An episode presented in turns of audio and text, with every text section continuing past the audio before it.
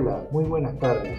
Bienvenidos nuevamente al segmento Experiencias del aprendizaje virtual en pandemia, espacio proporcionado por la Universidad Nacional de Salta, donde los alumnos nos cuentan sus experiencias de estudio durante la modalidad virtual que se impuso con la llegada del coronavirus, como ya todos sabemos. En este nuevo encuentro contaremos con la participación de la alumna de la Cátedra Educación Alimentaria y Nutricional de la Facultad de Ciencias de la Salud, quien nos contará su experiencia en el desarrollo de actividades sobre las guías alimentarias para la población argentina a través de clases virtuales. Le damos la bienvenida a Navarro Belén. Hola Carlos, ¿cómo estás? Muchas gracias por la invitación a participar de este segmento. Hola Belén, gracias a vos por participar. Ya le estuve comentando a la audiencia sobre el tema de hoy, así que si estás lista, comenzamos. Sí, sí, claro. Las profesoras de la cátedra de EAN dejaron como un tipo de trabajo práctico virtual para realizar sobre las guías alimentarias para la población argentina. ¿Nos querés comentar sobre las consignas, cuáles fueron, cómo te fue, si, fueron difíciles, fáciles, se complica estudiar virtualmente, etcétera? El trabajo se dividió en cuatro tareas. En la primera tarea, las actividades a realizar se basan en la primera y segunda fase del proceso de elaboración de las guías alimentarias. La primera fase es la caracterización del grupo objetivo, donde tenía como consigna definir el grupo objetivo de las GAPA, qué diagnóstico se realizó y cuáles fueron los resultados de mayor relevancia o importancia. La segunda fase es la definición de los objetivos, donde tenía como consigna identificar cómo se presentan sus objetivos y si los mismos responden a lo cognitivo y conductual. Y de esta primera tarea, ¿qué nos podés decir? La única consigna que me resultó un poco compleja fue la de identificar los resultados de mayor importancia y relevancia del diagnóstico de la situación epidemiológica, nutricional y alimentaria de la población, pero igual no sé si estoy segura si lo hice bien. Lo completé, pero no sé si lo hice bien.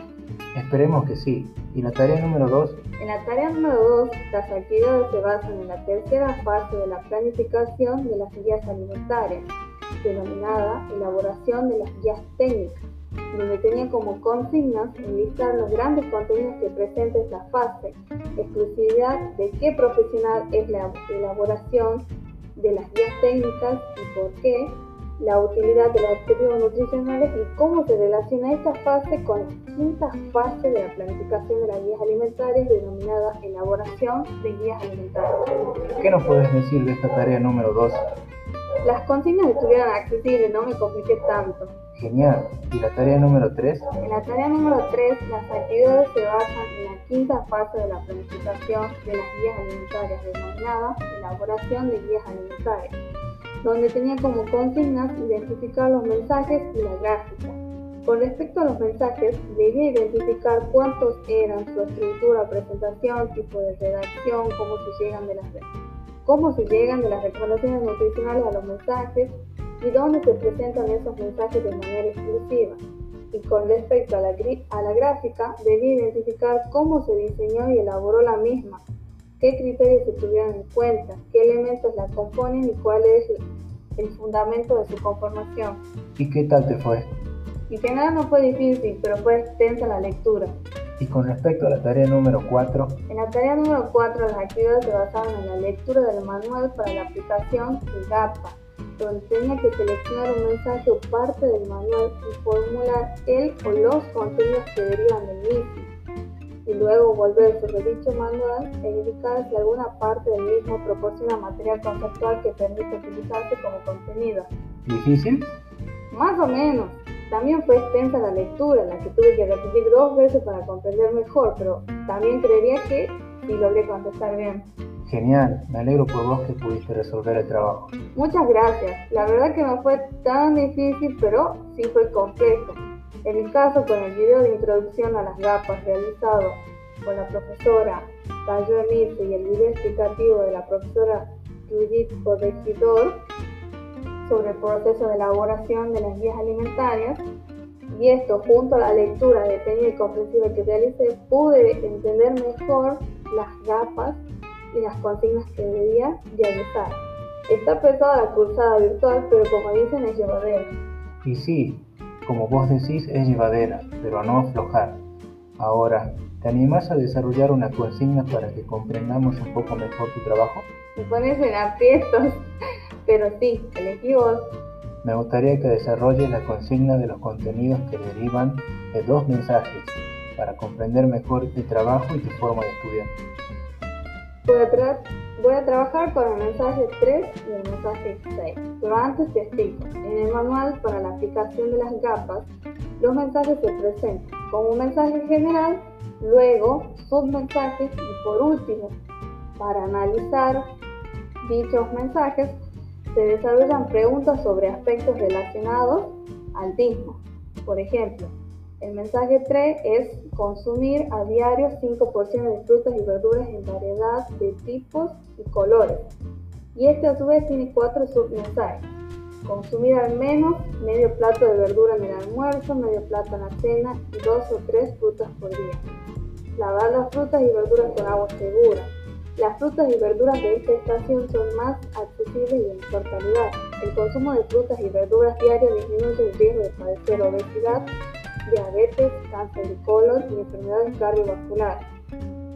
Y como te dije a continuación, tiene preguntas para analizar los mensajes. Preguntas sobre la importancia del consumo de frutas y verduras. ¿Qué obstáculos pueden presentarse a la hora de intentar incorporar las porciones ¿Cómo facilitar la inclusión y elección de los mismos diariamente? ¿Qué cuidados se deben tener en cuenta para conservar este, su integridad. Y contame, ¿qué contenidos obtuviste? De dicho mensaje, eh, que es el número 3, consumir a diario 5 porciones de frutas y verduras en variedad de tipos y colores. Con su submensaje, pude identificar el contenido variedad de frutas y verduras y, por ejemplo, de las preguntas sobre qué se debe tener en cuenta para conservar su seguridad a la hora de comprarlos, almacenarlos, consumirlos y para aprovecharlos mejor, el contenido que identifiqué es métodos para conservar su seguridad. Y con respecto al mensaje número 6, el mensaje número 6 es consumir diariamente leche, yogur o queso, preferentemente descremados y este a su vez tiene cuatro submensajes. Incluir tres porciones al día de leche, yogur o queso. Al comprar, mirar la fecha de vencimiento y elegirlos al final de la compra para mantener la cadena fría. Elegir quesos blandos antes que duros, tienen menor contenido de grasa y sal. Y los alimentos ricos en calcio son necesarios en todas las etapas de la vida.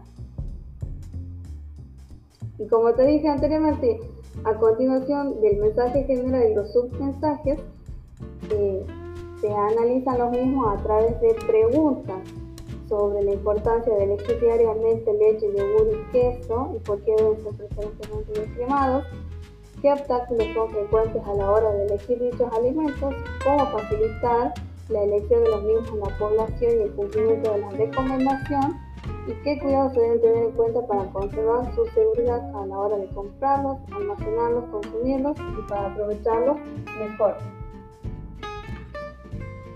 Perfecto. ¿Y qué contenidos identificaste? De dicho mensaje puede identificar el contenido de consumo diario y por ejemplo de la pregunta sobre cómo facilitar la elección de este grupo de alimentos en la población y cumplimiento de la recomendación, el contenido que pude identificar fue porciones y combinaciones para aumentar el consumo de leche, yogur o queso.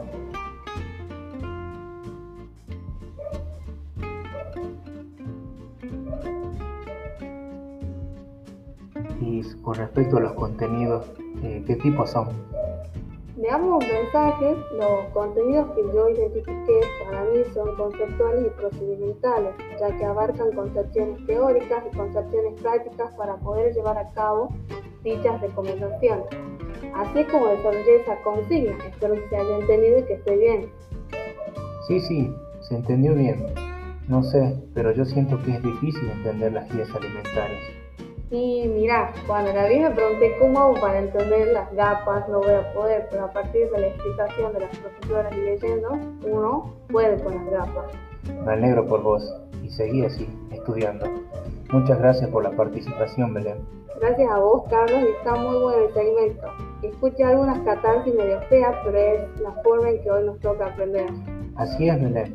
Así que no a bajar los brazos. Que andes muy bien y suerte con el estudio. Gracias, igualmente. Y así culminamos un segmento más de experiencias del aprendizaje virtual en pandemia.